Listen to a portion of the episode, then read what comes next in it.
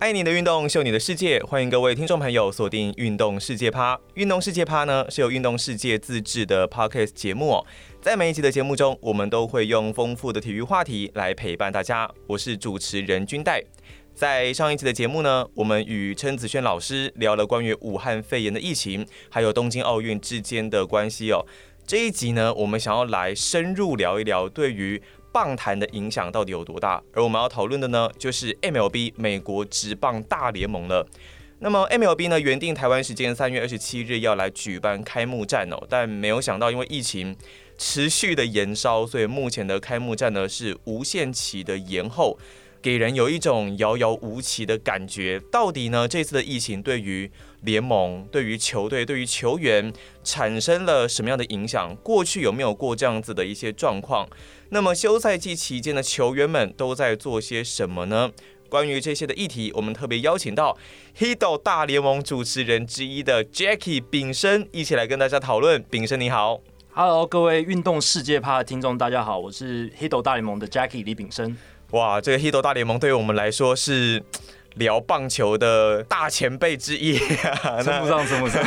那能邀请到炳生，真的是非常非常的荣幸哦。那当然。邀请到炳生来，我们来好好聊聊 MLB 嘛。当然，现在因为受到疫情的影响，就不用多说了。感觉 MLB 的开幕真的不知道什么时候才会再开始哦。那么，虽然呢，这个联盟的大佬哦，Rob Manfred 说最快大概是五月份啦，但是对于疫情的状况，真的没有人可以说得准哦。那这一次的延赛，炳生可不可以跟我们分享，大联盟到目前为止大概有受到了哪一些的损失呢？其实损失是一定有的啦。那大联盟二零一九年他们的收益是一百零七亿美金。是。那按照现在的情况来看，如果比赛比如说只打一半的赛季，或者是甚至更少，或者整个取消，那这个一百零七亿你就是可以按比例去推算那个损失了。嗯哼。其实很简单，因为你没比赛，就是收入就会没有。你没有比赛的转播，你没有广告的收入，你没有权利金，就是。转播单位他没办法播比赛嘛，他也很难把钱给你这样子，所以这些全部都会影响到。那我认为啦，这一百零七亿美金就是看这个比赛能打多少，然后看比例去算这样子。嗯哼，大概是这样。然后甚至球员的状态啊，他们的训练，然后他们的各各式各样的东西都停摆。那这对球员来讲是很大的影响，因为棒球，呃，其实不只是棒球啦，其他很多职业运动都是一样。球员是一个 creature of habit，他们要非常的专注于他们的习惯、训练上的规律。那这个东西是大家没有遇过的，没有人说，哎，三月的时候大家快要开季了，然后突然就被中断，所以这个也会影响非常大。所以对于球员的状况调整，现在这突然来的这一集，基本上来说，对于他们来说，计划是全盘打乱嘛？因为我们都知道训练是有一个所谓周期性的一个东西，所以说现在基本上他们原本都已经按照好的步调，可能都会受到影响。这样子的话，在未来，好，假如说我们真的有复赛的一个可能性的话，那他们的训练这些调整是全部都要重新安排，对不对？对，基本上的话，如果有复赛，那在复赛之前，大联盟就要有一个先计划，说什么时候要开始做一个类春训的东西，二度春训这种感觉，就是备战期。根据以往的经验，其实也有像一九九零年、一九九五年都有类似的情况，就是因为罢工还有封馆的情况，导致球季的开季受到影响。那受春训受到影响的话，他们开季的时候就会去做一个。复赛的这种备战期，那还有其他一些配套的措施。通常啊，这种复战期都不会比一般的春训来的完整，通常都是缩短的。Oh. 所以球员在备战的时间就会缩短，可能半个月这样子。对，半个月、两个礼拜。那这个其实是很严重的影响，对球员来说。而且接下来，呃，大联盟也会依据这样子缩短的这种备战期，他会去给予一些配套措施，比如说开季的时候前一个月球员名单扩编。那大联盟其实有在讨论这个案子了，就是如果比如说六月复赛、七月复赛，那第一个月我们先让二十六人名单变成二十九人，让球队有余裕去调配球赛季前期的这个球员的体力调配，还有投手避免受伤等等。那这个在一九九零年、一九九五年都有做过。那像是刚刚炳生也有讲到说，今年球季基本上就算是复赛，基本上就是缩水球季了嘛。嗯、那过去对于缩水球季，是不是也有过这样子的一些例子？有，是有缩水球季的。那最明显的就是如果是说从开季被影响的话，就是一九七二年、一九九零年，还有一九九五年，就我刚刚提到的。然后像罢工、罢工影响、罢工跟封管，那这个都是有很大的影响的。在罢工之外，比如说，哎、欸，应该是说一九九四年更惨嘛。一九九四年是下半季整个几乎不见了，然后世界大赛也整个不见了。所以以前缩水赛季是有发生过，那以前都是因为罢工跟封管，那这是第一次。非罢工、非封管、非劳资协议争议以外的这种情况而发生的赛季缩减，所以这是大家都没有遇过的情况。但是赛季缩减都是赛季缩减嘛？嗯，那以前有做过这样子的，就是调整的方式，所以还是有一些潜力可以去寻的。所以说，基本上这一次我们还是有一些。经验可以去吸取这样子啦。那刚刚炳生有讲到说罢工跟封馆，然后造成的缩水球季。那有的时候我们球迷会想说，哎，缩水球季其实比赛场次减少，那会不会让比赛的精彩度更激烈、更刺激？虽然说最后的世界大赛冠军的纯度可能有人会产生质疑，但是会不会这些比赛的过程是更紧凑的呢？其实这是有的，就是这是有两方讨论的，更紧张。对，有人会说。呃，球季缩减很让人伤心嘛，因为习惯被打破了。嗯、但是其实你球季缩减，就像军代讲的，他的比赛的每一个成，就是他的精彩度反而因为密度增加而提高。因为大联盟其实常常为人诟病，就是比赛太多，有时候有些人会这样觉得。那每一场比赛重要性稀释的非常非常大，就是重要性就被变得很稀了。嗯、那你看 NFL，他一年只打十几场，十六场。一场比赛的重要性就是每一场都像一个超大的季后赛的感觉哦，有有有，对，所以大联盟如果赛季缩短的话，往好的方面想，你可以想说，它每一场比赛的重要性增加了，那刺激度，因为你每赢一场，你可能进季后赛的几率都变高。其实也有讨论说，要不要干脆就是办，如果赛季真的很短的话，要不要干脆办像世界经典赛那种小组赛的形式，锦标赛的那种感觉，每一个分区变成一个锦标赛，哎，蛮有趣的。对，然后六个分区选选就是选出复赛的参加者，那就是季后赛的概念，这样子。嗯，这个是一个不得已的方法，可是这样子的话，反而可以增加这个赛季的精彩程度，而且可以让这一年感觉很特别，因为受到疫情的影响，不得不为之的一个替代方案。可是它是会有很好的。附加效果的，因为之前也有朋友跟我提过，说干脆 MLB 来一个 MLB 甲子园，哦，就是 就有点像炳生刚刚讲的概念，先来个类似地区预赛，然后之后再来单败淘汰制的比赛，也是蛮有趣的。但当然，我们接下来都还是要看疫情啊，还有整个接下来联盟调整会产生什么样子的一个影响。前面炳生有提到说罢工的这一件事情，其实过去他们的处理方式，我们也是可以有。经验来做吸取，那可不可以简单稍微跟我们提一下过去这三次的罢工的情况是怎么产生的？其实罢工的情况最早就要追溯到一九六零年代末，那那时候有个球员叫 Curt Flood，他因为想要转队，然后转队不成，然后就是跟资方发生一些冲突，是因为钱的关系，是因为他想要转队，但是他球那个时候的球员因为受限于保留条款的规定，他没办法转队，oh. 他是完全就是受限在球队这一边，哦，oh. 所以他。想要发起一些争议，可是那时候没有办法成功。那直到一九七零年代中期，才就是有自由球员制度的出现。那最早的第一次罢工是在一九七二年。那当时为什么会发起球员罢工呢？是因为他们想要争取更高的退休金，然后还有薪资仲裁制度。嗯、大家要回想，在那个年代，其实劳方是非常的不利的。对，而且很多工会组织，其实那个也是美国那个时候球工会组织在发起的一些阶段。那那个时候，棒球算是很早开启这些运动的一个运，就是一个职业运动这样子。那因为球员想要争取更高的退休金，然后薪资仲裁制度，但老板不想让步，所以球员就发动罢工。最后，球团老板是有做出让步，那给予球员总额五十万美金的这个签约金的增加，而且也给他们薪资仲裁制度。所以，一九七二年会发生罢工是因为这样，但是那时候罢工只有从四月一号到四月十三号，所以。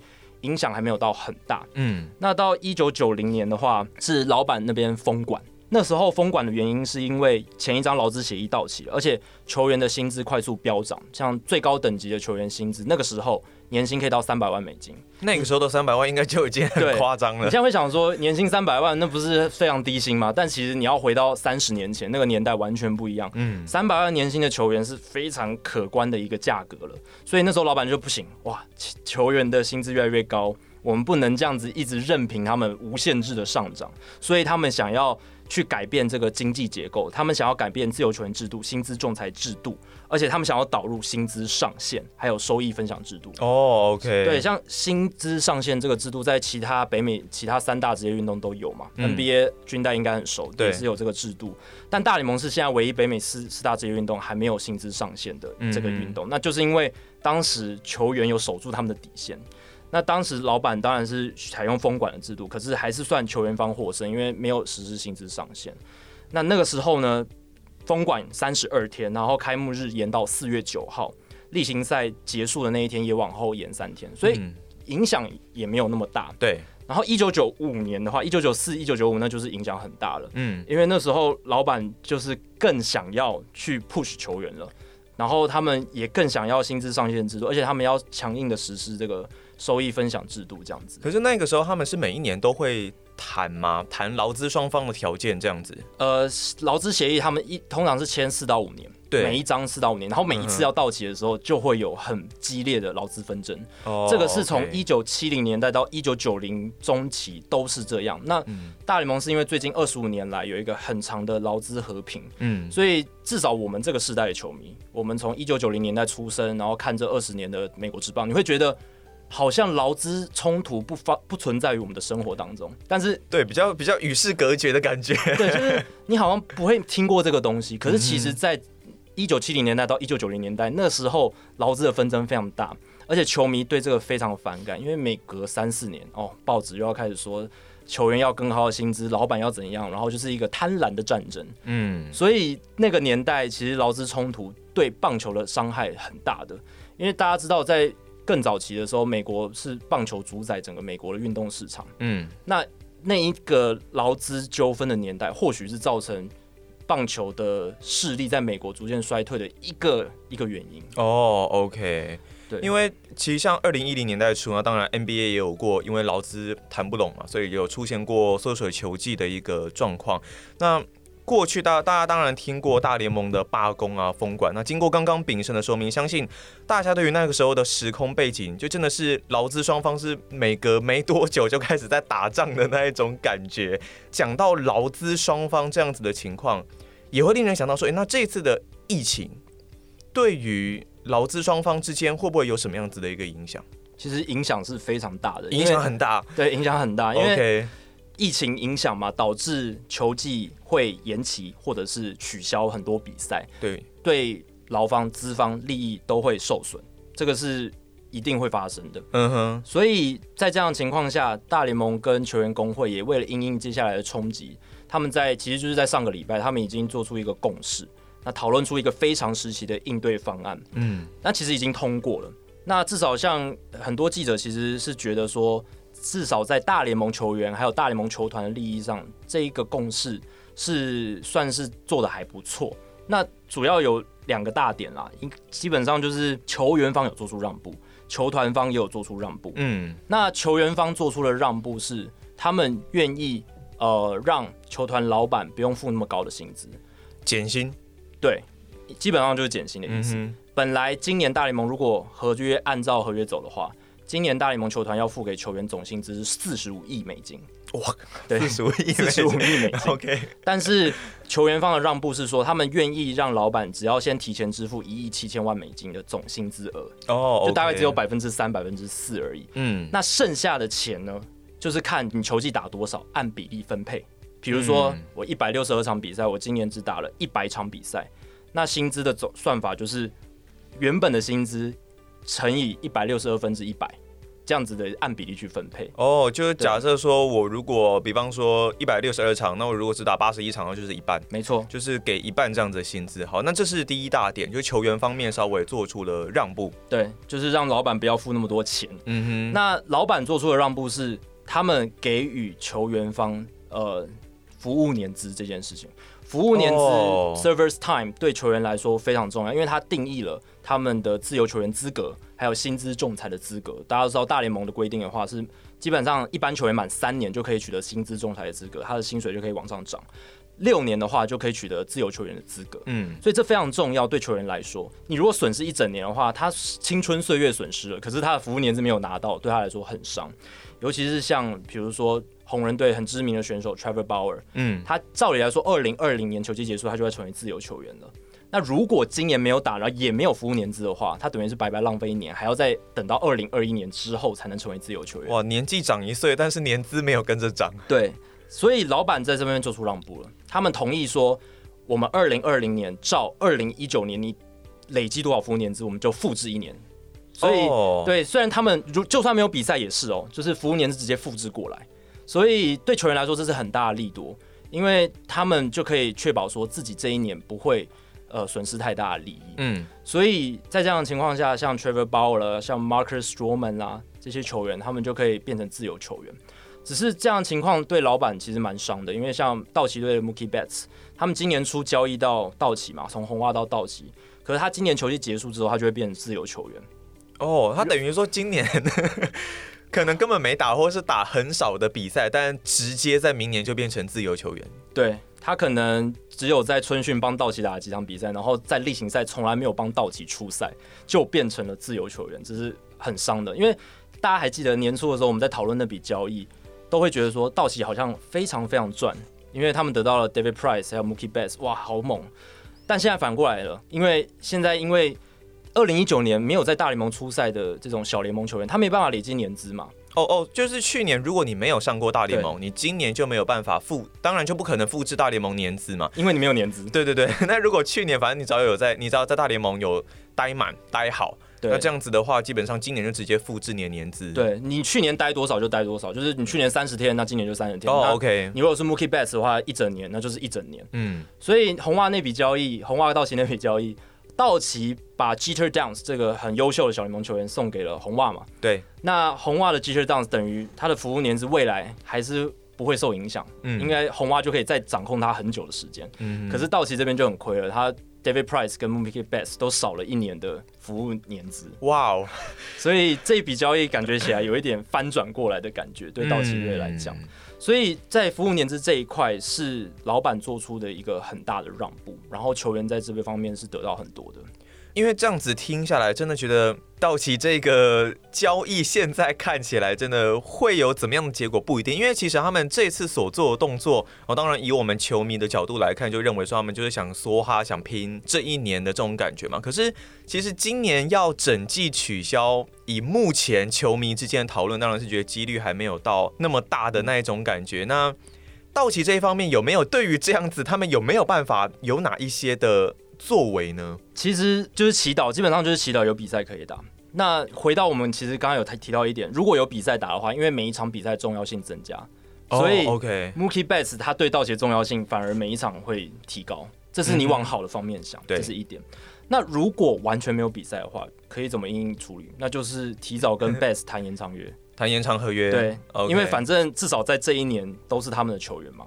至少 Betts 不会随便跑到其他球队，所以他可以趁这段期间先谈说：“哎、欸，你今年都没有帮我们打，那 可不可以便宜一点点？”对，大家都很衰嘛，大家都没预期到这种天灾，所以可不可以开一个价嘛，然后是没有那么严峻的，或者是开一个合约的条件，你再待我们这边一年，让我们多打一年，oh. 对，开一个短期的合约，然后让他还是可以在一年之后争取到更好的自由球员合约。我觉得这是一个没办法之中的办法啦。如果以道奇队的角度来讲。那像是在最近，因为受到疫情影响的不止 MLB 大联盟，包括了应该说全世界所有的职业运动都已经有受到影响了。那有没有？那当然，这个中华职棒有可能是第一个开打的棒球职职棒联盟，在全世界职业运动都受到影响的一个情况之下，像是比方说哦 NBA 好了，他们的联盟高管有一些减薪的状况来出现。那 MLB 有没有可能也出现这样子状况？还是它其实已经出现这样子的情况了？个人是还没有听到相关的消息了。那我觉得主管减薪这件事情象征意义大于实质意义了。因为其实你就算把这些主管的薪水全部加一加，可能也不会比一个球员对顶尖球星的球星那个薪水高。当然不是说没有金额嘛，就是还是有几百万美金。可是你相较于我刚刚讲的整个产业的经济状态来看，其实它根本是没有什么太大的影响。那当然是象征意义，就是说我们一体。一起共体时间，那对于整体联盟的士气来讲是会有提升效果。哦、oh，OK，这一方面我是觉得可以接受。那如果真的要做什么事情的话，我觉得就是还是要提出一些具体的方案，因为像至少像经纪人 Boras，他就有对大联盟提出说一些两个赛程的安排方案，比如说六月一号举行的话，可以塞一百六十二场比赛，然后到十二月结束；或者是七月一号开打的话，可以塞一百四十四四场比赛，然后季后赛也是到十二月结束。而且他提出的提案是季后赛是从十二月三号到十二月二十六号，就是尽量在明年。明年出现以前，把这个赛季完整的塞进去，把二零二零年结束之前把赛季给打完，这样子。对，这是他的提议。那基本上，当然他是要维护自己的利益，可是其实这也是为了联盟方着想嘛。经纪人想要球员有完整的薪资，他可以有好的抽成。那球大联盟方，我们刚刚提到了，大联盟方也希望有比赛进行，他们才有收入。嗯，所以我觉得啦，现在当务之急就是想出一些像 Boras 这种。具体的办法，不管有多疯狂，你至少要提出来。而且他们其实是有好好去把赛程做安排的，不是说哦，我就丢一个时间，然后你们自己去安排赛程。不是，他们整个团队有去安排说哦，几号打几号打，然后哦，每一场都有安排出来了，这样对，都有计算好的。而且他们也有说哦，你到十一月、十二月天气非常冷的话，那没办法在户外。北方的城市没办法进行户外的比赛，那怎么办？可以选用八座，就是大联盟现在有八座有屋顶的球场，然后以及三座在南加州的这一些球场，可以去征用这些球场来做比赛使用。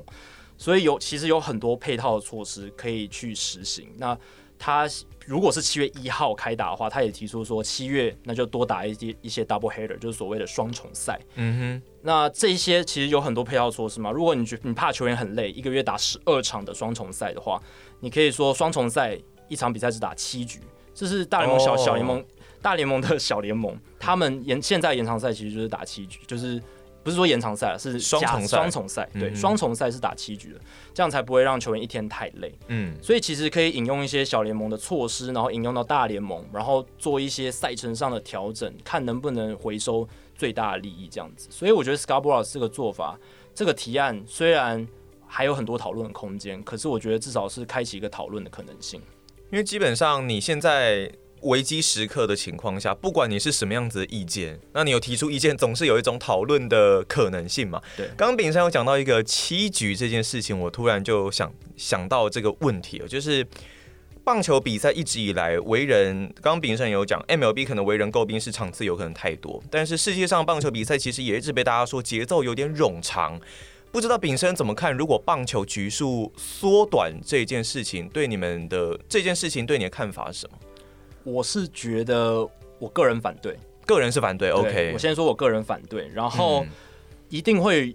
有人有一批人是支持的，对，就是比较数据派，或者是比较支持主张说棒球应该要非常年轻化、非常极端的改变的。嗯，但是棒球大家知道，它是一个传统派多于新潮派的一个运动。嗯，不管在全世界各个角落，我相信都是这样。那在这样的情况下，传统派对于局数删减这件事，它的反弹力道会远比其他各种规则，我觉得都还要大。因为棒球九局这件事情是已经。应该有一百一一百多年以上了，嗯，非常大的一个传统的规则。那九局这个东西呢，虽然它确实是会让比赛时间很长，没错，但我觉得棒球比赛节奏被诟病的症结点是在于节奏慢，节奏跟时间长是不一样的。你今天可以打一个五个小时的比赛，但是绝无冷场，大家还是会坐满。那五场五个小时的比赛，嗯哼。可是如果你今天打了一场两小时的比赛，可是超级无聊，每一个都投出去，然后就滚地球，都是 routine ground ball，很简单的平凡的滚地球，或是很烂的高飞球，这样子也是一场比赛，但那个节奏就很无聊。所以真正要改善的是减少三振，然后增加场内球的比例，就是打打进场内有手背动作这些球的比例，让比赛的节奏改善。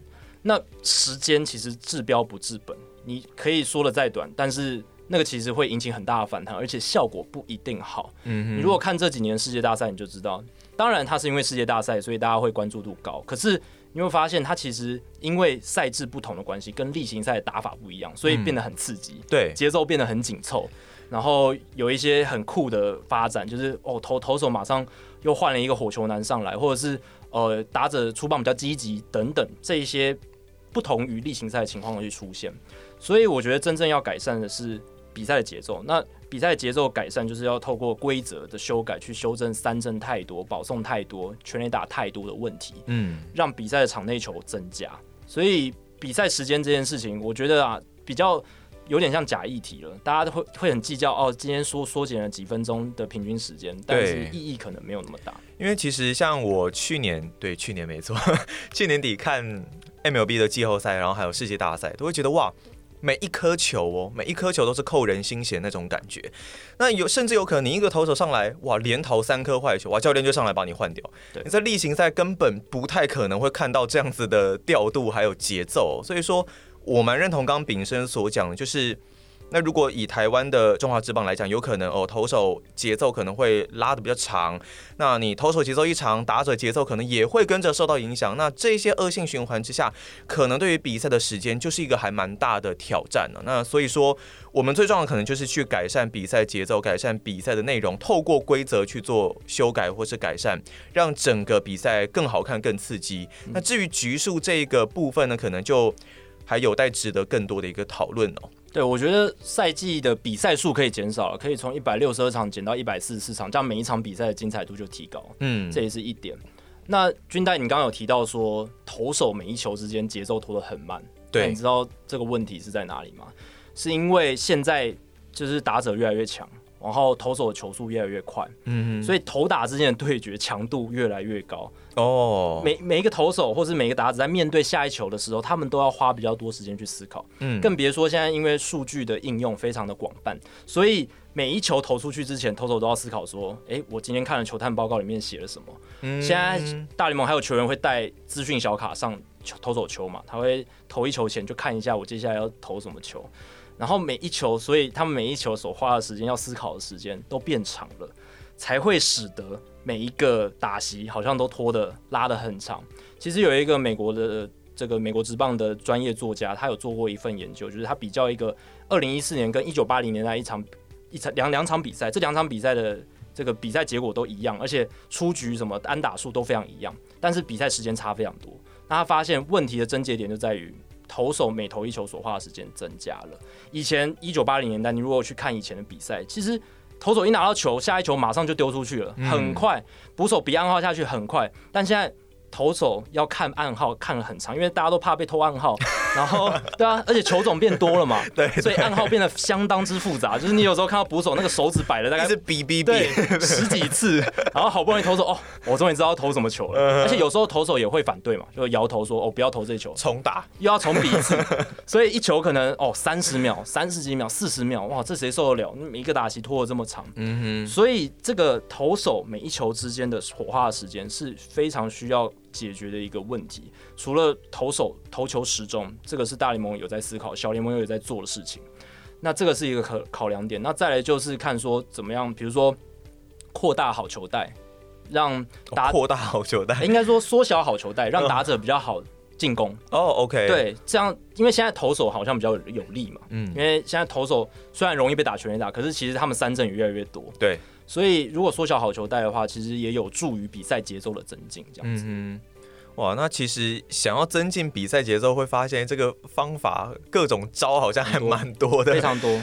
对，然后像是刚刚有提到说，因为其实我本来就有想要问啊，说投手其实思考非常久，但是现在捕手其实暗号也是越打越久。对，因为自从太空人的事件爆发之后嘛，那我相信在新的球季开始的时候，可能这个暗号又会更加的复杂。那对于比赛节奏，可能又是另外一个层面的影响哦。嗯，其实暗号这个东西。逐年都是一直在变得复杂了，因为至少这过去三四十年来，变化球种是变得越来越多，战术战略也越来越多，尤其是近十年策略越来越多了。你可能投球的时候也要考虑到守备布阵的状态，这个打者的习性，然后投手的专长是什么？比如说这个投手他很会投呃高转速的四缝线球，那他可能就会多配这个好球带上缘的球路。那如果这个投手他比较擅长制造滚地球，那可能就要。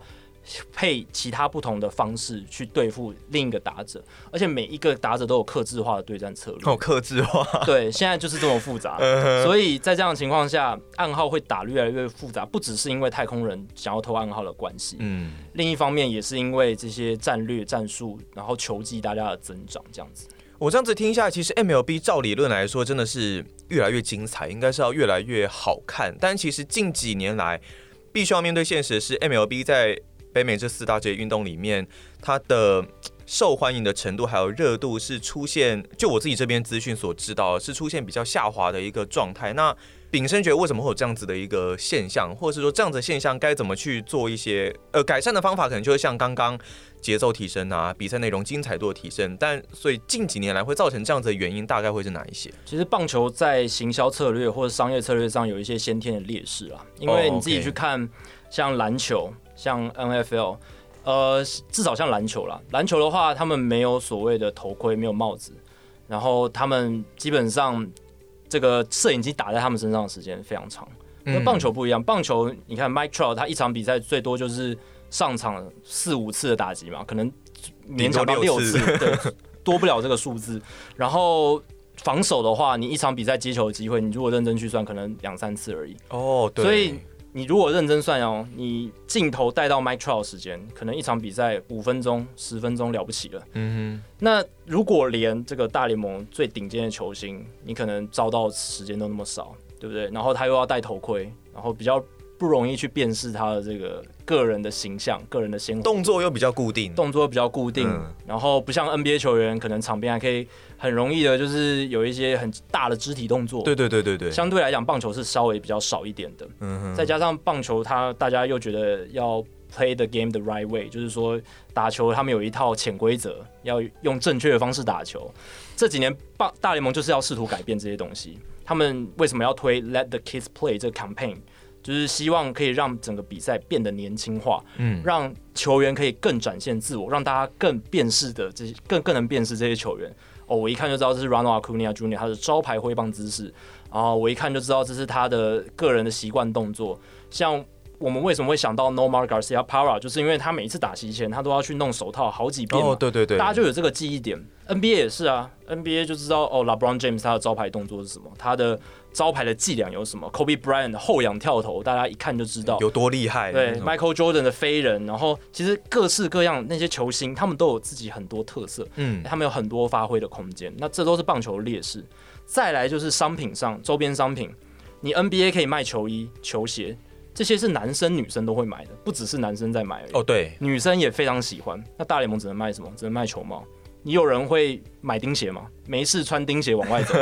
你有人，除非你自己在打棒球啦。对啊，你有人会买棒球裤吗？也不会。你可能顶个顶多买个棒球的罩衫。对对对对，还蛮酷的。对，所以这个也是大联盟积极在行销的一块。可是相较于 NBA 可以行销的产品，我觉得棒球相对来讲是少的，而且接纳程度真的比较低啦。真的只有球帽跟罩衫。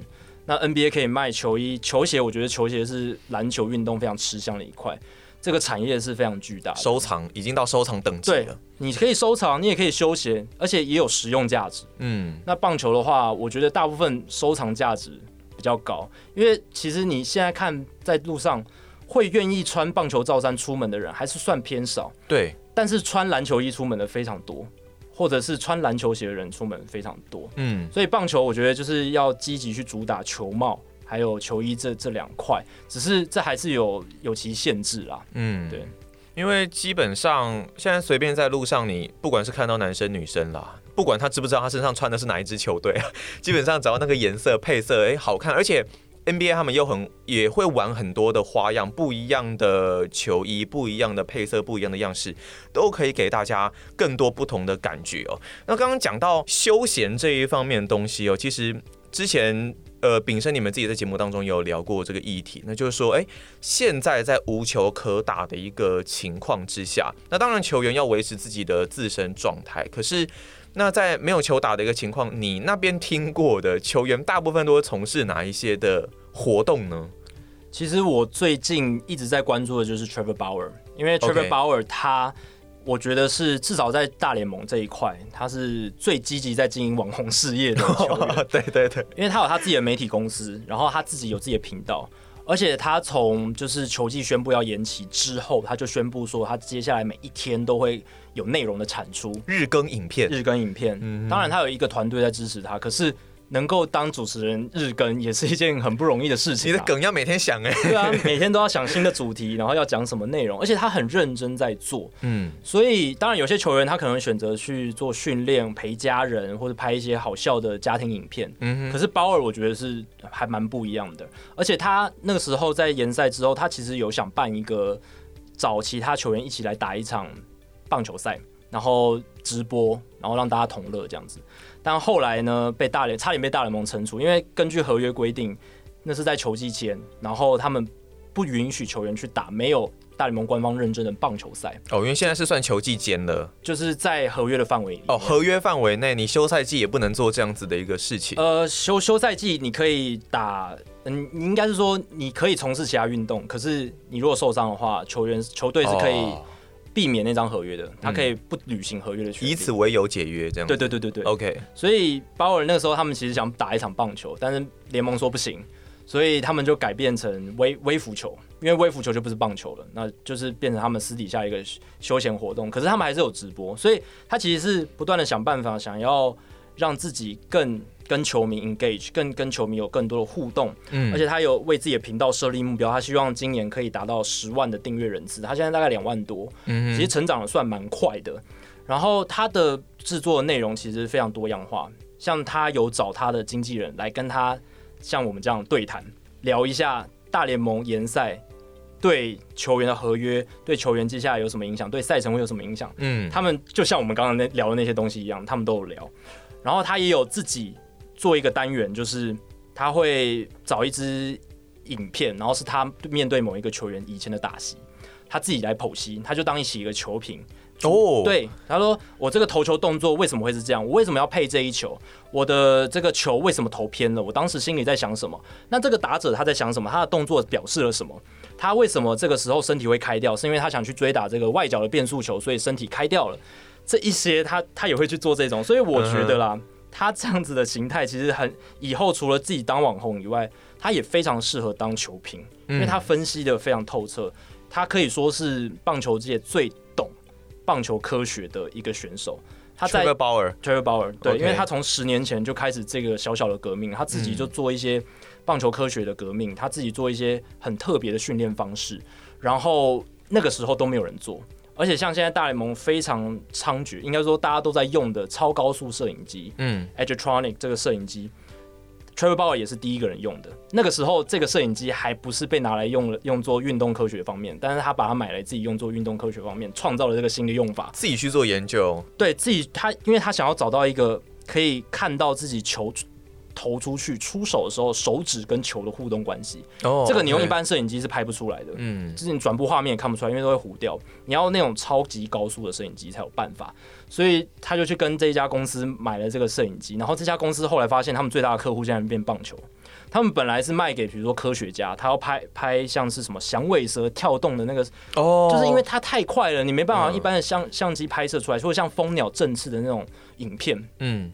以前是为科学而发明的，可是现在变，其实某种程度上也是棒球科学啦，嗯、就是运动科学，运动科学被被鲍尔带到了运动科学，嗯，所以鲍尔他在这一块真的是他脑想法非常多，所以他在导入再到他这个网红事业上，他就有很多想法，然后做的其实也比别人好，因为他做什么事情都是全力以赴，所以在这段期间，我觉得他做的事情是最有意思的，相比于其他球员，可能就是。拍拍 home video 啊，或是拍一下自己打 MLB 的 show 的画面什么的，嗯、这一类我觉得都有嘛，其他运动也都有。那像 Blake Snell 他会打 Twitch，然后直播自己打游戏的画面，也蛮有趣的。嗯，可是我觉得都没有比 Trevor Bauer 有趣，因为 Trevor Bauer 已经算是把这个休赛季期间哦，他把棒球的科学，然后自己的分析、讲评，把它全部融合在一起，而且我相信他有一些很有趣的一些东西，因为。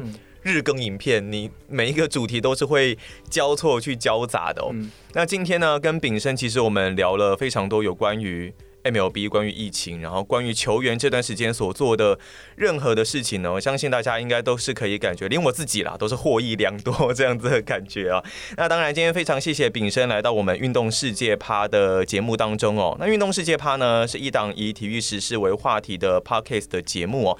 如果你对于运动世界趴呢有任何的意见，或是还想要听到我们做哪一些的主题，都欢迎大家在节目的下方留言，或者是可以私讯运动世界的粉丝团来把你们的建议来回馈给我们哦。那今天呢，非常谢谢炳生来到我们的节目当中，谢谢军代，谢谢各位听众。好，那我们这次的节目就到这边告一个段落，我们下一期节目再见喽，拜拜。